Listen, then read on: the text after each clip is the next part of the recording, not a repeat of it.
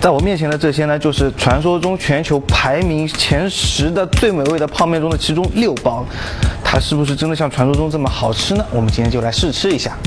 今天我们选取的泡面分别是榜单前十中来自五个国家的六款泡面，除了冠亚军新加坡的拉沙口味和咖喱口味拉面，季军印尼银多巴东捞面，还有排名第六来自日本的明星一品夜店炒面，排名第八来自韩国的黑色辛拉面，以及排名第十来自泰国的妈妈冬阴功面。萨瓦迪卡，第一包呢就是来自泰国的妈妈冬阴功面。那在这次的排名中啊，是排名第十的。在这个泰国啊，冬阴功是他们的国汤。冬阴的意思呢就是酸辣，功就是虾。这个方便面里面有没有它这个味道呢？我们一起来看看吧。泰国的冬阴功面调料包跟国内的方便面差不多，一包酱料，一包粉料，面煮下去，放进调料，没一会儿就能吃了。我们请来了喜爱吃泡面的五位试吃员，请他们辨别一下。感觉它好像很重口味，但是吃到嘴里、咽到肚子里，感觉没味道，就是味道在表面，不在里面。平时放泡方便面的时候，办公室里面整个都是这个都是方便面的味道，它这个感觉没有那么浓。这款泰国冬阴功面的总体评价是口味偏淡，而且气味也不重，不容易影响到周围人。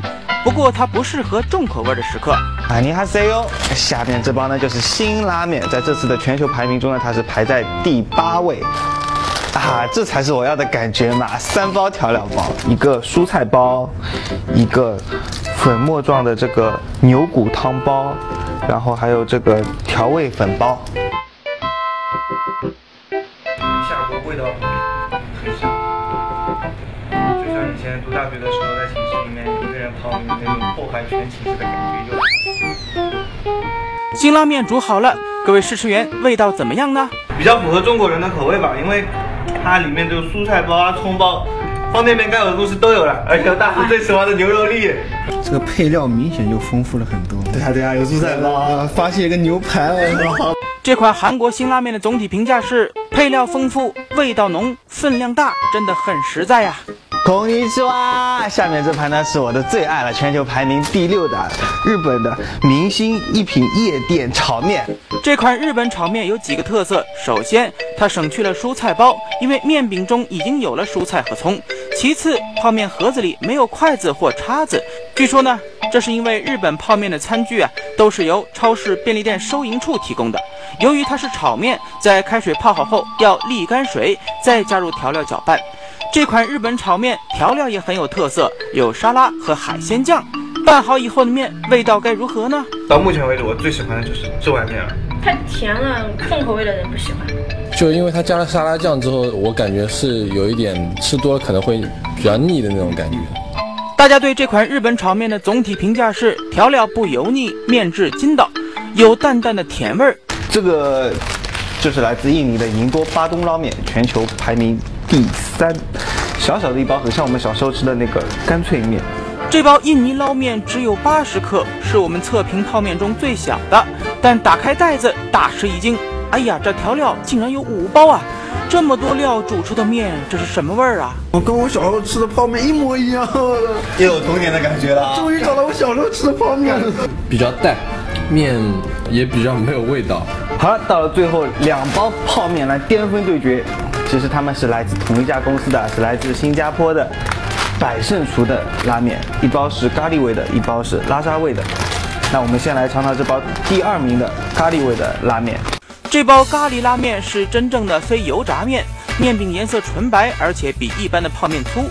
调料是简单的两大袋儿，一袋酱，一袋粉。由于面更粗，说明书上要求煮面的时间是七分钟。煮好以后的咖喱面味道如何呢？啊，这个面虽然闻起来咖喱味很浓，嗯，但是我喝了一下汤，感觉没有像印尼菜那种咖喱那种味道那么浓。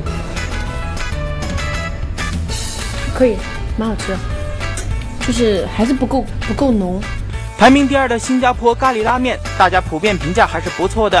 那么第一名的新加坡拉沙面，大家会一样给好评吗？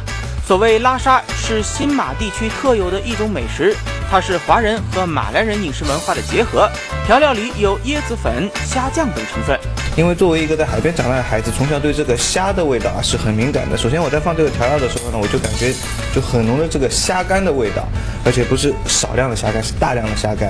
面不错，但是我觉得这个酱不是我喜欢的。嗯，外面吃过这个新加坡的味道和店里做出来的味道还是差不多的。很简单，不好吃，口感不好。相比这些外国的泡面，很多人还是喜欢自家的方便面呐。要是说国内的方便面啊，我一般喜欢吃的是老坛酸菜。嗯，嗯，我觉得至少能前五吧。国内泡面比较适合中国人的口味。国内的面排在一起的话，我觉得还可以，还是我们国内的面就是排在第一的。